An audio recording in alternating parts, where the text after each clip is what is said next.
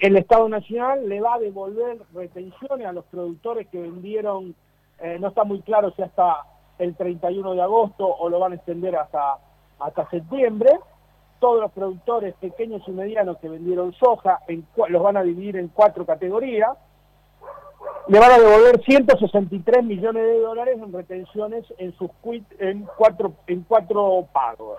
Por ejemplo, de 0 a 100 hectáreas, que es el segmento más numeroso de pequeños productores, en donde hay 29.236 productores, en ese segmento se le va a devolver 1.543 pesos por, eh, por tonelada a los productores de, la zona pampeana y 2.205 por toneladas a los productores de la zona extrapampeana. De 100 a 200 se le va a devolver 1.102 a los de la zona pampeana y 1.543 a los de la zona extrapampeana de 200 a 300 se le va a devolver 661 pesos por tonelada a los de la zona pampeana y 882 pesos por tonelada a los extrapampeanos y de 300 a 400 hectáreas se le va a devolver 441 pesos a los de la zona pampeana y 661 pesos a la extrapampeana.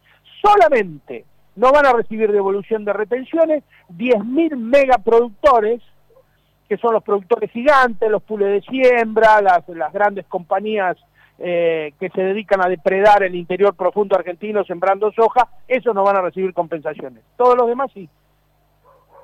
Pedro Peretti, estas decisiones, ¿no? Que, ayer lo escuchamos tanto al ministro Guzmán como al ministro de Agricultura Pasterra, tienen que ver con un modelo de equidad territorial y social, como lo señalaba Basterra.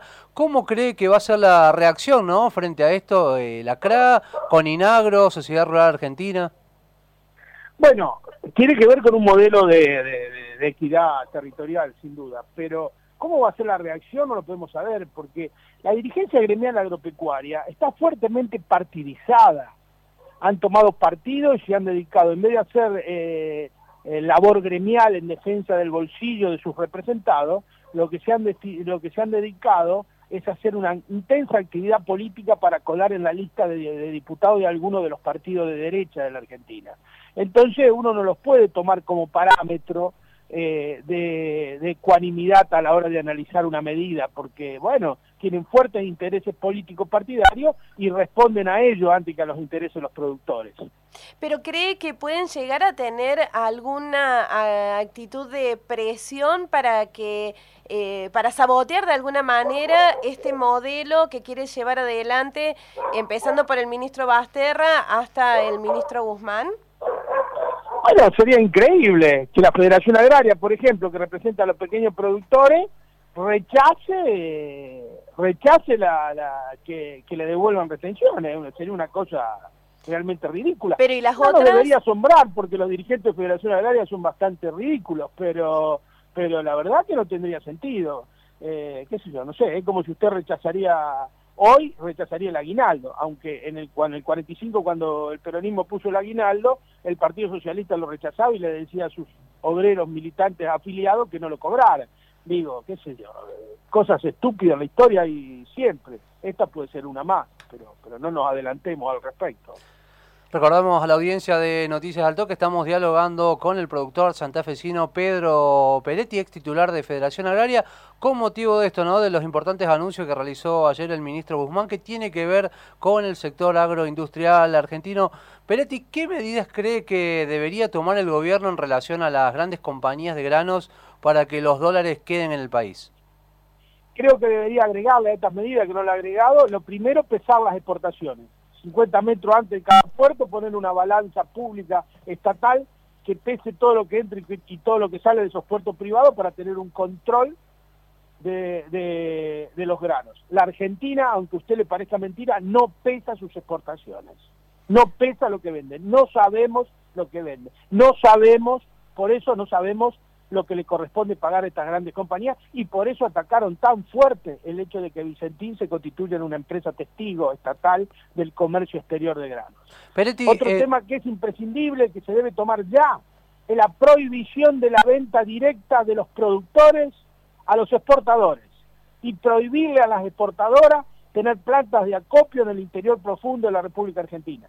No sé si hay en, Río Cuarto, perdón, hay alguna planta de Cargilo, de Dreyfus directamente acopiando ahí, pero, pero yo las he visto por todo lo largo de la geografía argentina, eh, plantas directamente, eso genera una posición dominante y monopólica del comercio de grano en la República Argentina, que, que es inconveniente desde el punto de vista fiscal, desde el punto de vista del arraigo, desde el punto de vista político y desde el punto de vista económico.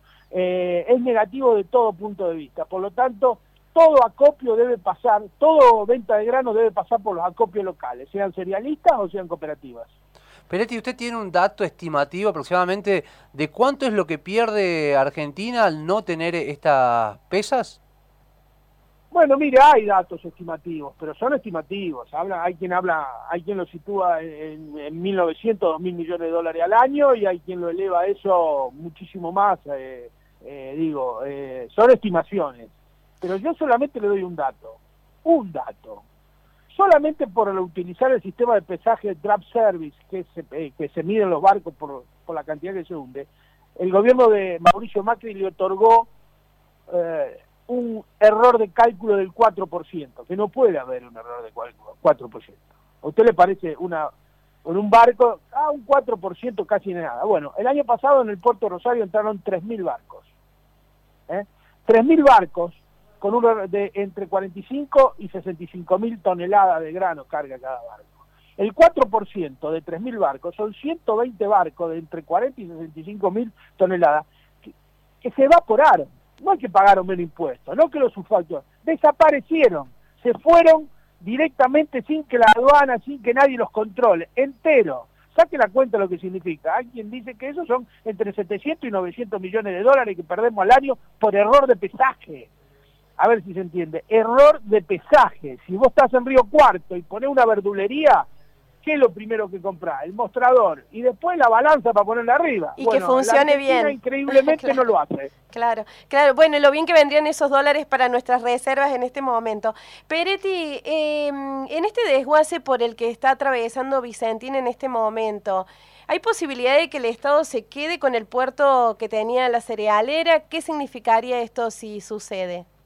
Debería, debería quedarse con el puerto. No sé si se lo quedará, no sé qué no conozco la estrategia oficial al respecto, pero debería quedarse y ese puerto es estratégico para la soberanía y seguridad alimentaria de la nación, para construir una empresa una empresa nacional de alimentos que actúe como testigo del comercio exterior del grano y del precio de los alimentos lo interno, sería esencial y sería una gran medida y una gran noticia que Alberto Fernández se decida a quedarse, porque ya lo pagamos por otra parte ese puerto. Imagínense que eh, pusimos 300, el Banco Nación le está debiendo a Vicentín 300 millones de dólares. En el desguace, eh, el banco, el banco, el Banco Nación tiene que quedarse con ese puerto.